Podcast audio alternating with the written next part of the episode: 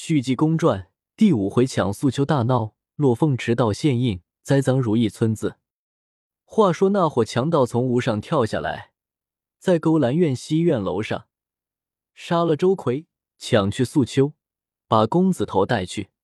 那前院花宝儿等方要睡，听见西院喊嚷，贾政夫妻点上灯，到西院楼上一看，只见周公子浑身血迹，素秋不见了。忽见床底下摇动，掀开一看，是使女樱桃儿，吓吓哆哆，说不出话，定了半晌神，才说出话来，说道：“吓吓死我也！我正伺候公子吃酒，从外便房上跳下来，有十数个人，手执单刀，先杀周公子，把素秋姑娘背起来就走了，吓得我钻人床底下躲去。正是一听，魂惊千里。”把周公子的书童青云从外边叫起来，叫他跟着贾政报官相验。天明，二人到了县衙之内喊冤。那知县叶开甲，天明用印，印已没有了，遍寻无迹，不知被什么贼人盗去。正自愁闷，要升堂派人办案，忽听有人喊冤，家人回话，立刻升堂，把贾政与书童带上来，问道。为何是喊冤？贾政不敢隐瞒，把此事一一的实说。书童说：“我家公子在他家，昨晚还好好的，却不知因何事被人杀死，求老爷做主。”此时周尚书一知道儿子被杀，遣家人周坤呈告知县，先代行巨剑衙役人等，先到东门外落凤池验尸。到了院中，早已摆设工位坐下。把花宝儿叫过来，问道：“你是贾政之妻郑氏吗？”郑氏答言：“是。”又问：“素秋是你亲生女儿吗？”郑氏说：“是小妇人亲生的，给周公子做妾，在我这西院中住着。”知县问：“你这西院中都是什么人常来往呢？”郑氏说：“除周公子之外，并无人来往，也不知这伙人是哪里来的。”县官说。你这妇人不是好人，既无人来往，难道就无故的把周公子杀了，把你女儿抢去？其中定有缘故。你不说实话，给我掌嘴，打了二十个嘴巴。正是说，老爷别打，我说呢。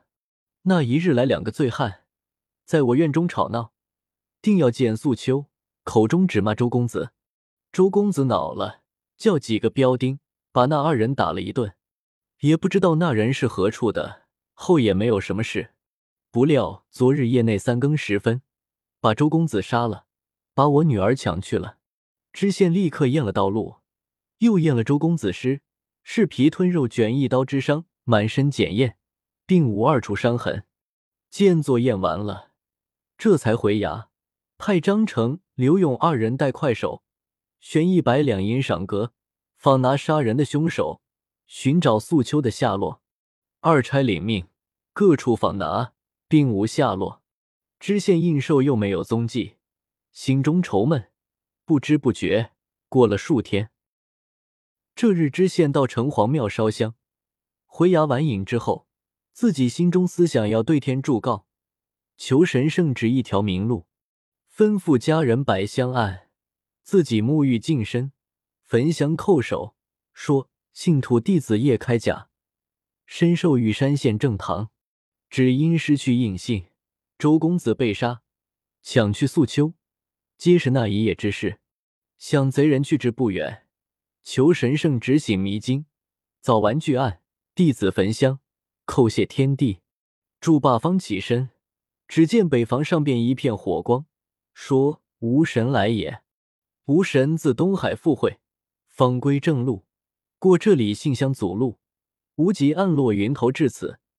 知县抬头一看，只见房上一片红光过去，白雾漫漫，当中显出一位羽士，是皇冠玄门道教，头戴青缎九梁巾，身穿黄缎道袍，青护领，杏黄丝宗，背插宝剑，绿鲨鱼皮鞘，黄绒穗头，黄绒腕手，手擎一把银刷。面如三秋古月，眉长目朗，鼻直口阔，磕下三绺胡须。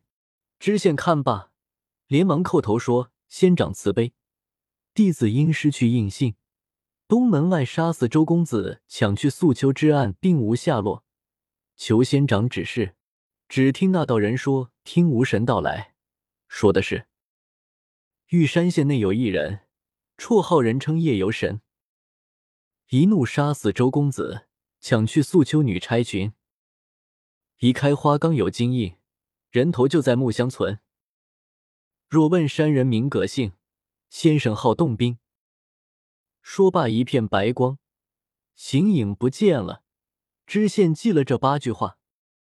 次日升堂，传其三班人役，向下边问道：“本县所管之地，可有叫夜游神的绰号之人？”旁边有快意章程说：“有，本县城西街开设镇远镖局，他的绰号叫正八方夜游神杨明。”知县听了说：“我知道，前者给本县接过家眷的，我看他很诚实。他现今在那里？”那章程说。他今在如意村他家内，给他师母念经呢。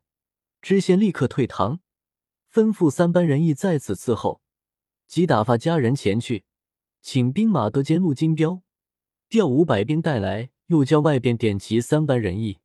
不多时，陆都监来到，相见礼毕，知县就把诗印、杀人、抢人两案，求神仙指路的话说了一遍。陆都监说。兄台此事需要谨慎。我知杨明开设镖局多年，素日奉公守法，并不滋事。知县说：“神仙指路，万不能假。你我走到那里，见机而作就是了。”走到里面，又把秦元亮等三十余名全皆锁上，由木箱之内搜出周公子的人头一个，花缸底下挖出金印，吓得杨明面如土色，不知此物从何来的。知县道：“这人头印信是从你家中搜出来的，你快把大闹落凤池，杀死周公子，抢去素秋放在那里，从实招来，免得受刑。”杨明说：“求府台大老爷格外施恩，我素日奉公守分，并未做犯法之事，这定是别处贼人做了此案，疑惑于我。我在家中给我师母开吊念经，这些朋友皆是镖行之中务本分之人。”求老爷把他等放了，治罪于我罢了。知县一听，冷笑说：“好杨明，本县从你家中搜出人头印信，你还这样强词巧辩，带回衙中再问。”知县同路都监带兵一人等，押着杨明等众人回至玉山县衙中，先派人把周公子的头送去。这玉山县城内城外轰动了，一声都说杨明杀人盗印之事。周尚书一家人赴地秉承，求知县给公子报仇。知县升堂，带上杨明来，跪在堂下。知县说：“杨明，你把素秋抢去，放在那里，快快实说，你与周公子因何故结仇？只要说实话，我可法外施人救你。你要不说，赃俱现在，你想想看，焉能饶你？”杨明说：“小人实系冤枉。”我从来并未到过落凤池勾栏院，与周公子并不识面，叫我怎么招供杀人？倒印，老爷与小人无冤无仇，我倒印何用？知县道：“胡说！好言问你，万不肯招，去夹棍伺候，把杨明夹起来再问。可怜杨明受这样刑罚，认死不招，并无口供。又把黄云、秦元亮、马静等带上堂来。”一一的讯问，他等众口一词，都是来吊祭的，并不知杀人盗印之事。那知县问了一堂，把众人都定了手铐脚镣，锁押入狱。杨明到了狱中，早有这衙门书差人等送茶送饭送点心，托人情来看杨明，探问这官事根由。杨明素日为人好，又都知道这是冤屈，只无处下手给杨明办理。至次日，早有踏雪无痕柳瑞，自春华。他与赵兵送饭，在坟地谈了一日。天晚回如意村，到杨明家中，只听得里面哭声隐隐。家人杨安说：“柳大爷，你快逃命吧！我们大爷同各位大爷全被玉山县知县锁去了。”柳瑞问说：“因何故锁去？”杨安把知县搜出人头、印信之事说了一回，又把骆凤池杀死周公子、抢去素秋之案从头至尾述说一回。柳瑞急到里边，劝了老太太与嫂嫂，叫家人杨安好好照看门户，我自有救众人之法。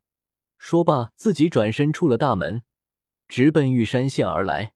进了县城，先到镇远镖局中，问众伙计：“杨大爷官事如何？”王伙计说：“杨大爷受了一家棍，众人都被打下来了，全收了狱了。我们拖了一人给杨大爷打听这官是从何而起。有户书刘方圆先生探听的，是衙门里内司有一位张二爷说的，只因东门外落凤池周公子被杀，抢去素秋。那一夜县衙中把印信没了，不知被何人盗去。老爷也真急了。”那夜晚间，老爷烧香祷告，求神指示。有二更之时，吕祖先由东海赴宴而回，说了八句话，叫我们老爷搜人头，找金印。次日就带兵役拿了杨大爷。柳瑞听了此言，就先到狱门以外，问里边有人吗？狱卒问什么事情？柳瑞说：“我来瞧看杨大爷的。”狱卒说：“在这里等等吧。”我到里面去说一声，你姓什么？柳瑞说了个来历。那狱卒急到狱内，把杨大爷请出来。柳瑞一见到兄长，受惊了。杨明说：“我也是命该如此，遭这横祸非灾？”柳瑞是精明之人，对杨明说：“杨大哥定有仇人，这是移花接木栽赃之案。我为访个水落石出，把素秋找着，由他口中取供。”把真贼捉住，好解兄长之危。我这一去，多者五日，少者三天，定有下落。